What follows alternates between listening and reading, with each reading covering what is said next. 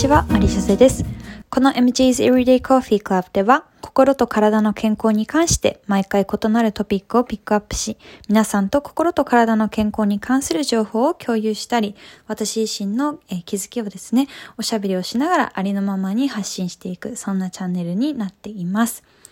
えー、なんやかんやでね、あっという間にエピソード7にやってきました。前回は最近の、まあ、私のね、事情についてシェアをさせていただいたんですけれども、自分自身のあのエピソードのね、後もさらに自分の変化に目を向けてあげることができて、いろんな気づきを得ることができたんじゃないかななんて思っています。正直、あの後も全然できていない部分も本当に多くあったんですけれども、まあ、この気づきに関してはですね、また別の機会にシェアをあのしていければと思っております。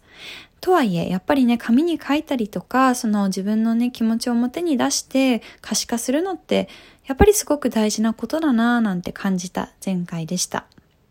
えそして今回のエピソード7では私も最もね長い間苦労したコンプレックスについて話していこうかなと思います。えここでですね、早速なんですけれども、コンプレックスの意味について皆さんと一緒に考えてみようと思うんですが、コンプレックスと聞くと皆さんはどんな意味を想像するでしょうか、えー、私はですね、日本語の短所にあたる意味なんじゃないかななんて思っていました。で、きっと私と同じように考えた方が多いんじゃないかななんて思うんですけれども、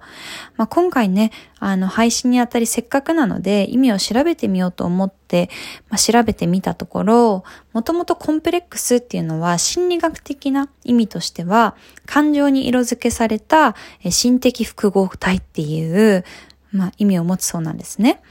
で、なんて言ってもね、全然意味がわからないのが正直な ところではあるので、もう少しわかりやすく、まあ、言い換えるとすると、私たちの衝動だったり欲求、記憶がきっかけとなって、まあ、ある特定の事柄に対して無意識にこう感情的になってしまったり、まあ、こだわってしまうことっていう意味だそうです。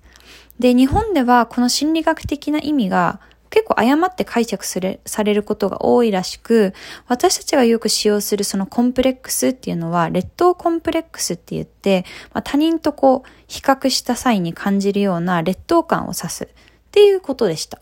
まあ、こんな感じでですね、さらっとま学問的な専門的な話をした上で、まあ、今回はこの日本でま多く使われている私たちがよく知る、まあ、劣等コンプレックスに関して話していこうかなと思います。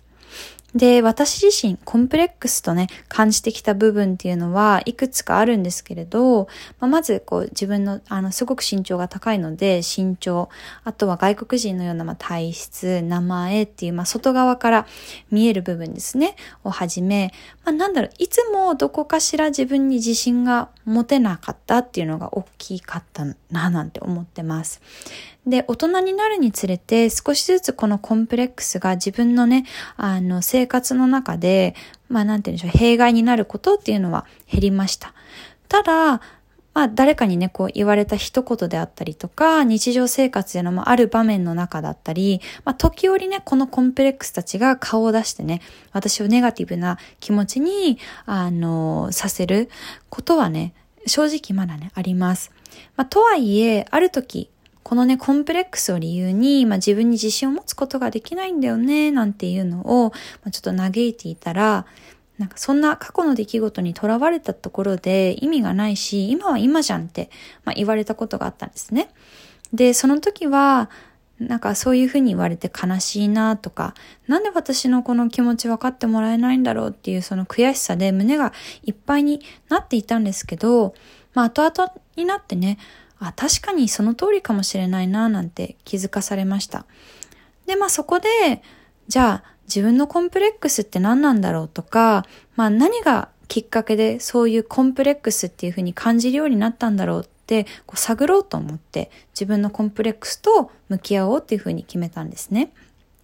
で、まあ、そこで私が取った方法なんですけれども、まあ、それぞれのコンプレックス、例えば私だったら身長、あとは名前とか、それぞれに関して、その自分年表を作るってことだったんですね。で、まあ、それがどういうものかというと、まあ、例えば身長、名前、それぞれが、まあ、なんて言うんでしょう、何がきっかけで、あの自分にとってコンプレックスっていうふうにこう変化していったのかっていうのを、まあ、その実態をあの知るためにですね、なんて言うんでしょう、細かいあの出来事っていうのを書き出すっていうことでした。で、まあ、例えばあの学生の時に友人に言われた一言だったり、本当に些細な出来事をこう年表のようにして書き出してみると、なんかこう様々なあの事柄だったり理由が一つ一つのコンプレックスに対してこう存在してるっていうのが分かったんですね。で、何よりも大切なのは、やっぱりただ書き出すだけじゃなくて、まあその当時自分自身がその事柄に対して抱いていた感情を思い出してあげて、それも一緒に書き出してあげること。で、やっぱり感情を可視化してみることで、なんて言うんでしょう。例えば私だったら、こう、名前ですごくからかわれて、すごく悲しかったし、なんで自分ってこんな名前で、なんかこう、生まれてしまったんだろうなんて思ったっていうのがその時の感情なんですけど、まあそれを、あの、見てあげることで、いや、全然そんなことないじゃんって、こう、当時の自分を慰めてあげたりとか、こう、受け入れてあげられるような、そんな気持ちに、こう、なったんですね。で、あとは何よりも、その、コンプレックスへと、まあ、影響した、あの、きっかけというか事柄を改めて見てみると、なんか私が感じていたことって全然何も悪いことじゃないし、なんかなんでそんなに落ち込んでたんだろうってことに気づくんですね。で、例えば身長が高いことだって、別に何にも悪いことじゃないし、むしろ素敵なことじゃんって。で、外国人みたいなその体質だったり名前だって、その私の大好きな父親のもとに生まれてくることがね、できたからこそ私が授かったものであって、なんか名前が全部フランス語なんてめちゃくちゃ珍しいことだし、なんかむしろすごく素敵な名前じゃんって、あの今だとね、こう思うことができるんですよね。で、まあ私がね、その身長が高いことが、まあまず嫌だなって感じてたのは、まあ、いつもこう会う人に身長指摘されたり、まあじろじろね、こう見られたりっていう、まあ周囲の目がね、気になって仕方がなかったっていうのが、まあ一つ理由としてあると、あの、かあの感じました。で、名前に関しても、まあ、全部カタカナでね、こう聞き慣れない名前だからこそ、まあこうあだ名をつけられたり、まあ、例えば病院だったりレストランのね、待合室で名前を呼ばれると、こうじろじろ見られたりっていう、まあ、身長も含め、とにかくその人目が気になって仕方がなかったんだなっていうのが、まあ、それこそ私のその自信のなさ、その、なんだ、見られたくないっていう、あの、思いにつながっていたんだなっていうのにすごく気づきました。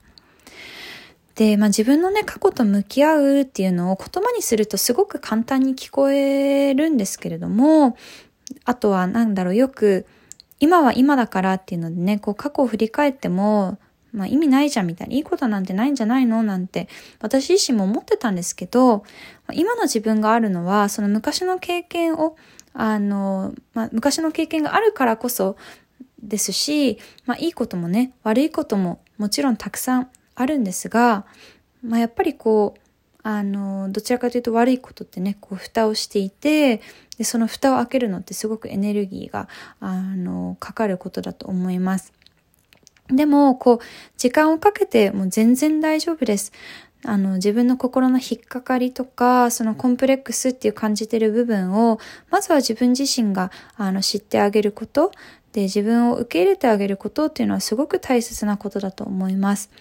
で、私はね、今回この、あの、自分年表を参考に、あの、してみてくださいねって言ったんですが、ぜひ、あの、お時間がある時に皆さんにもやってみてほしいな、なんて思います。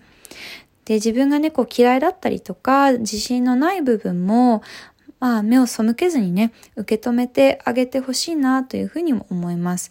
で、もちろん、なんだろう、こう振り返っても、やっぱり自信が持てないとか、なんかやっぱり好きになれないなっていうので、嫌なままでもね、全然私はいいと思います。私も完全にその自分のことが、まあ、受け入れられてるわけではないというか、未だにやっぱりその身長だったり名前のことで、ちょっと自分が、なんだろ、あんまりこう、よく思わない、あの、ことって全然あります。でも、まあ、やっぱり自分のね、こう一番の、まあ、見方で理解者っていうのはやっぱ自分自身だと思うので、まあ、今よりもほんの少しでもいいので自分の心の中っていうのを覗いてみてあげてほしいなと思います。はい。ということで、えっと、今回はね、そのコンプレックスのまあ、向き合い方っていうので、あの、お話をさせていただきました。で、これはね、やっぱり過去を振り返るっていうのは、本当にすぐできる方もいれば、意外と、なんだろう、数日間かけてとか、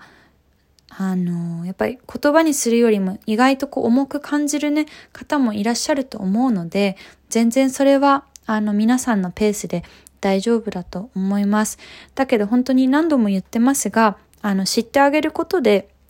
本当に知ってあげることだけでも、あの、自分の中での気づきっていうのは、あの、たくさんあると思うので、ぜひね、やっていただければ嬉しいです。ということで、今回のポッドキャスト、えっ、ー、と、内容はですね、ここで以上になります。また、こんな感じでね、定期的にいろいろと発信していければな、なんて思います。あとは、あの、もしね、ご意見だったりとか、こういうの話してほしいな、なんてありましたら、ぜひ、あの、インスタグラムで、えっ、ー、と、ご連絡ください。ということで、えー、こんなところでおしまいにしたいと思います。あ、あとですね、最近、あの、ウィメンズヘルスさんっていうメディアの方で、あの、コラムをですね、書かせていただくことになりましたので、まあ、ちょっと声ではなく文章にはなるんですが、そちらの方もチェックしていただければ嬉しいです。ということで、今回もマリー・ジョゼがお送りしました。皆さんありがとうございます。